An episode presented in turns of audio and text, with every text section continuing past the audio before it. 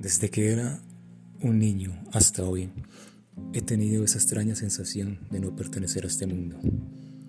Siempre me sentí muy atraído por observar las estrellas en la noche, esperando ver una de esas tantas naves que cada noche yo veía en mis sueños.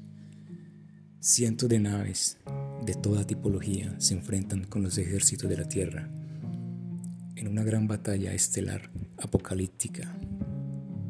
Ahora entiendo el mensaje de estos sueños recurrentes. Es la gran batalla que se está librando ahora mismo por el dominio de la Tierra y la esclavitud de la humanidad entre los seres oscuros y nuestros hermanos mayores, seres de luz, progresivos, que nos están ayudando a liberarnos para siempre de estas razas hostiles y por fin salir de la matriz.